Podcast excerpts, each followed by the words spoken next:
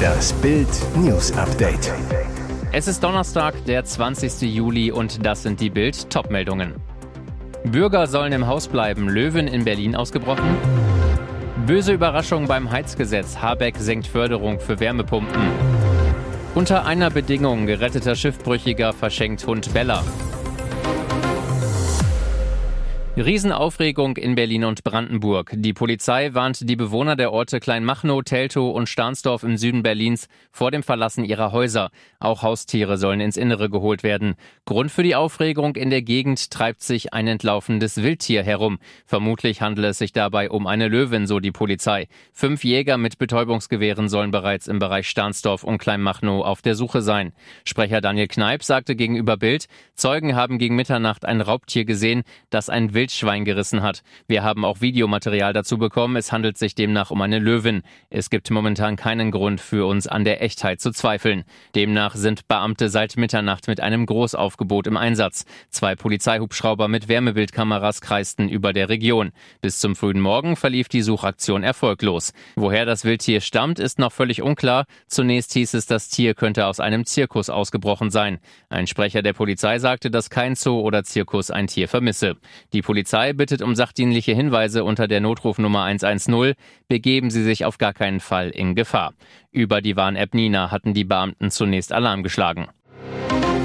Böse Überraschung beim Heizgesetz. Viele Häuschenbauer werden ab nächstem Jahr weniger staatliche Förderung erhalten, wenn sie ihre alte Heizung zum Beispiel gegen eine Wärmepumpe austauschen. Denn die Fördersätze sind zum Teil niedriger als heute. Der Unterschied kann mehrere tausend Euro betragen, in bestimmten Fällen sogar mehr als 10.000 Euro. Dabei hatten Wirtschaftsminister Robert Habeck und die Ampel immer wieder hohe Zuschüsse versprochen. Es gebe starken Förderbedarf, so Habeck. Das Ziel, klimaneutrale Wärme zu erzeugen, dürfe nicht zu sozialpolitischen Problemen führen. Trotzdem werden viele ab 2024 schlechter gestellt als heute. Es ist ein faules Spiel mit der Förderung.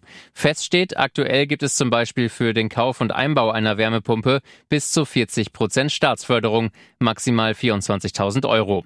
Ab Januar 2024 sollen es nur noch 30 Prozent sein, maximal 9.000 Euro. Dazu kommt ein Turboaufschlag von 20 Prozent. Den gibt es aber nur, wenn die Wärmepumpe bis 2028 eingebaut wird. Haushalte mit weniger als 40.000 Euro Jahreseinkommen können nochmal bis zu 9.000 Euro Förderung obendrauf erhalten. Aber insgesamt deckelt Habeck die Förderung bei 21.000 Euro. In vielen Fällen führen die Ampelpläne zu einer Reduzierung der absoluten Förderbeträge gegenüber der heutigen Regelung, kritisiert Heizindustriechef Markus Staud. Er fordert eine deutliche Anhebung. Konkret will Staud, dass die Fördersätze auch bei höheren Kosten für den Heizungstausch greifen. Käufer sollen mindestens 45.000 Euro ansetzen können. Laut Habeck-Plan sollen es aber nur maximal 30.000 Euro sein. Seit April trieben der Australier Tim Shaddock und Hündin Bella mit einem kaputten Katamaran über den Pazifik, bis sie vergangene Woche zufällig entdeckt und gerettet wurden.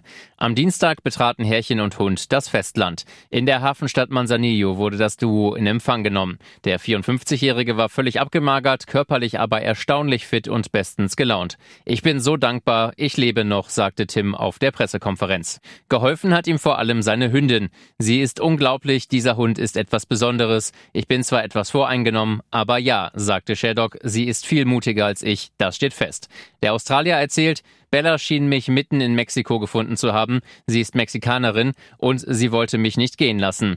Ich habe etwa dreimal versucht, ein Zuhause für sie zu finden, aber sie ist mir immer wieder ins Wasser gefolgt. Sie ist ein wunderschönes Tier und ich bin einfach nur dankbar, dass sie noch am Leben ist. Nach der gemeinsamen Zeit auf hoher See geht es ohne Bella zurück nach Australien. Er hat sie in die Hände eines seiner Retter gegeben, unter der Bedingung, dass sie gut versorgt wird. Am Hafen von Manzanillo hat die Hündin das Boot erst verlassen, nachdem ihr Ex-Herrchen mit dem Auto weggefahren war.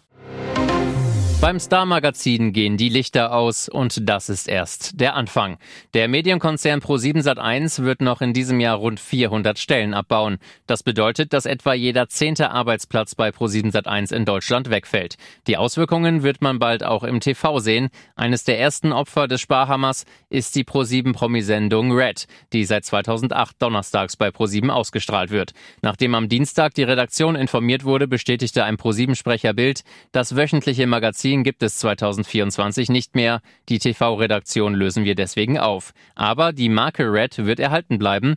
Damit wird es im nächsten Jahr donnerstags abends keine regulären Sendungen mit Berichten aus der Welt der Schönen und Reichen mehr geben.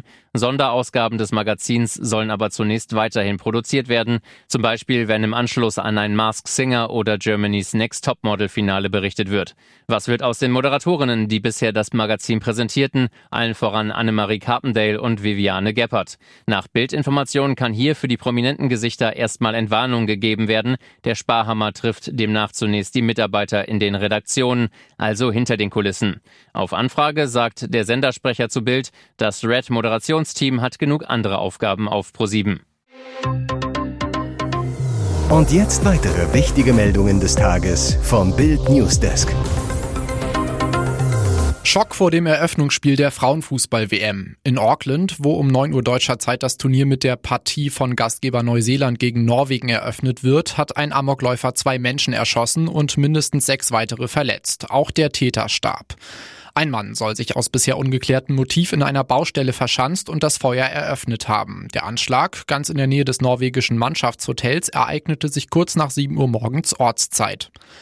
Wir sehen vom Hotel aus einen Hubschrauber und mehrere Polizeiautos, aber darüber hinaus nichts, sagte eine Sprecherin der norwegischen Mannschaft. Die Kapitänin der Nationalmannschaft, Maren Mjelde, erklärte, dass mehrere Spieler aufgewacht seien, als ein Polizeihelikopter das Gebiet umkreiste. Sie sagte, wir haben uns die ganze Zeit über sicher gefühlt. Die FIFA verfügt im Hotel über ein gutes Sicherheitssystem und wir haben einen eigenen Sicherheitsbeauftragten im Kader. Alle scheinen ruhig zu sein und wir bereiten uns wie gewohnt auf das Spiel heute Abend vor. Der Polizeichef von Auckland, Sunny Patel, stufte die Schüsse als Einzeltat ein. Er sagte, wir können auch darauf hinweisen, dass dies keine Bedrohung für die nationale Sicherheit darstellt. Inzwischen konnte der Täter identifiziert werden. Matu Tangi Matua Reit, 24. Laut Medienberichten soll er im März unter anderem wegen Körperverletzung und Belästigung von Frauen verurteilt worden sein, trug seitdem eine Fußfessel. Die Regierung geht davon aus, dass die Tat kein politisches Motiv hatte. Premierminister Chris Hipkins erklärte, dass das Turnier wie geplant stattfinden soll. Da hat er nochmal Glück gehabt. Bei dieser Bruchlandung hielt nicht nur Harald Glöckler den Atem an. Während eines Fotoshootings des Kultdesigners kam es zu einem schmerzhaften Zwischenfall.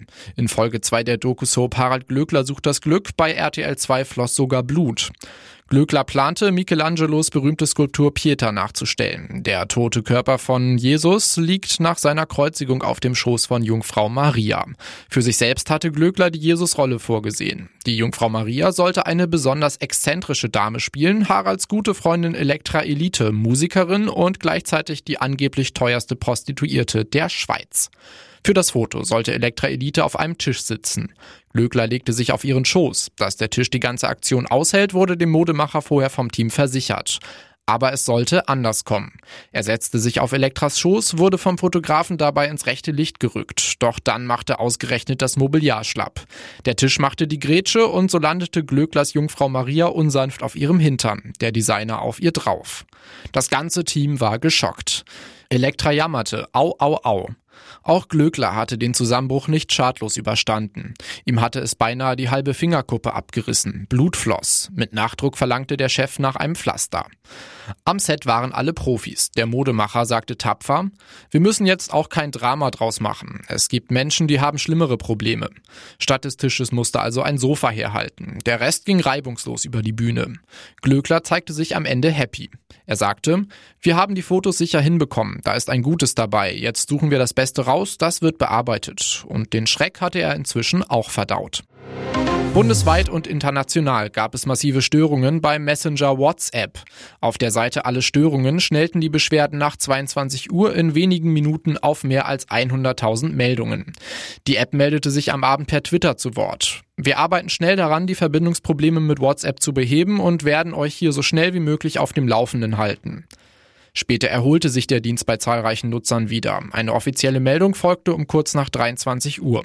Und wir sind zurück. Viel Spaß beim Chatten. Erst vergangenen Oktober ging zwei Stunden weltweit nichts bei WhatsApp. Zigtausende Menschen in Deutschland konnten den Messenger-Dienst nicht nutzen. Nachrichten wurden weder versendet noch empfangen. Damals waren die Gründe für den Ausfall auf Android- und iOS-Geräten nicht bekannt. Der Mutterkonzern sagte später lediglich, wir haben das Problem behoben und entschuldigen uns für jegliche Unannehmlichkeiten. Mehr als zwei Milliarden Menschen weltweit nutzen die App.